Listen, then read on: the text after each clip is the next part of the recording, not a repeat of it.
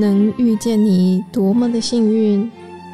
一起为生命订阅觉醒智慧，来点有温度的香与光。本节目由香光尼僧团企划制播。来点香光的朋友，你好，我是香光尼众佛学院毕业的见泽法师。我是越南华侨，从加拿大到台湾来就读相关尼众佛学院。毕业之后回到加拿大，目前常住在加拿大多伦多。今天要分享的主题是母亲送给我的“莫忘我的母亲节”。母亲节。你们做了些什么？有没有感谢妈妈？每年到了母亲节这一天，我就会想起我妈妈送给我的礼物，因为她老人家病重时，曾对我说过一句话。她说：“你呀，老是记性不好，看来以后要你来拜我，有点困难。”结果，他老人家去世那天，正是母亲节和农历四月初一，所以我常觉得这是我妈妈要送给我的莫忘我礼物。记得那年的母亲节，正则是在餐厅上班，心里一直觉得不安，想赶快下班。去医院看妈妈，可是母亲节餐厅生意特别好，无法早退。等到客人走得差不多时，已经是晚上八点，外面正下着大雨。但是建泽仍然向组长请假，提早下班去医院看母亲。因为当天早上医生有说我母亲随时会走，所以那天晚上自己一人在天又黑又下大雨之下去医院看母亲。当我去到医院看母亲，站在母亲病床的旁边，看到她戴着氧气罩，呼吸困难。脸色非常的苍白，但仍然坚持着不走。我看到他老人家的挂碍和放不下，我的眼泪不停地掉下来，心里很痛、很难过、很不舍得，流着泪对他老人家说：“妈，如果有观世音菩萨来接你。”你就跟着去，不要再忍着痛和放不下我。我已经长大，懂得照顾自己。你可以放心的走，因为你得的是鼻咽癌，不是普通的病。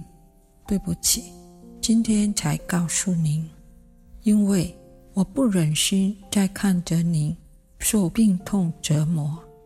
你这一生所受的苦已经够多了，听我的话，放下，跟观世音菩萨走，不要再挂碍。我答应你，我会好好照顾自己。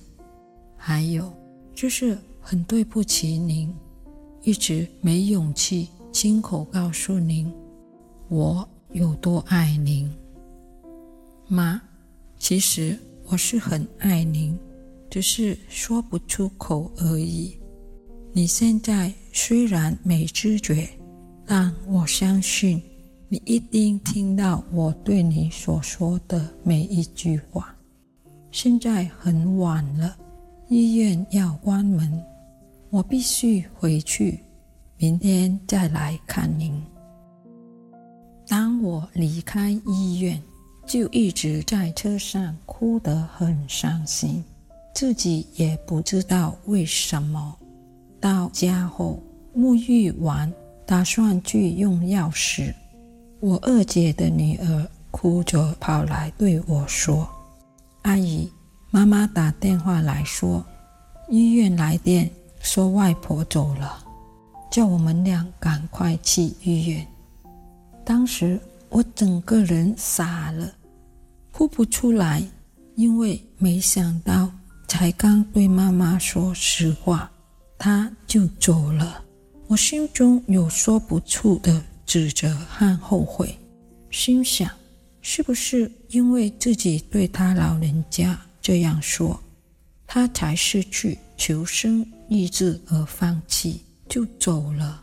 还是因为我对他这样讲，他对我放心了，他才决定不再挣扎而选择走了？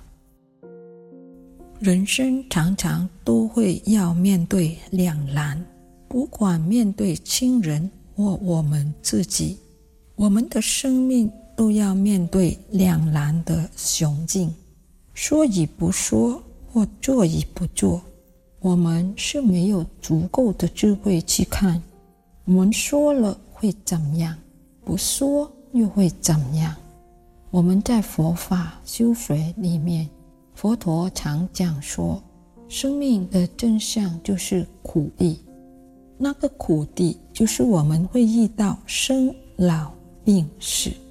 那么，遇到生老病死这些世间真相的时候，我们自己或我们的至亲都是无法面对的。可是，佛陀有开示我们。要怎样能够在这苦里面找到离苦的道路？我觉得离苦的道路就是不要执着和放下。之前母亲病重时，有位朋友曾经对见者说：“你妈的病越来越严重，都不愿意走，是因为放不下您。你要去劝他放下。”记得当时朋友这样对我说的时候，我回应：这么残忍的话，我说不出口。哪有人去对自己母亲说这样的话？朋友说：难道你要看着他老人家继续受苦吗？我知道你舍不得你母亲走，但是你还有其他方法吗？不要因为自己。而让他老人家一直受苦，这不是孝顺，是自私和不成熟的行为。我回应：为什么是我去说？朋友说：因为你母亲放不下你，才会迟迟不走。在那个时候，我要在我有限的智慧和理解去告诉自己，这样是对我妈妈最好。虽然我知道这是为他老人家好，但是我仍然会不舍，因为我们是友情，我们都一定会碰到这种理智上和情感上的纠葛，每个人都会有的。可是我在这两难里，最后还是做了我要说的决定。在我们生命里，常常。就只能这么学习而已。做了以后，就要去面对自己所说和所做，以及学习去安心。虽然那个结果并不是很如自己的意，但是就是安心地接受后果。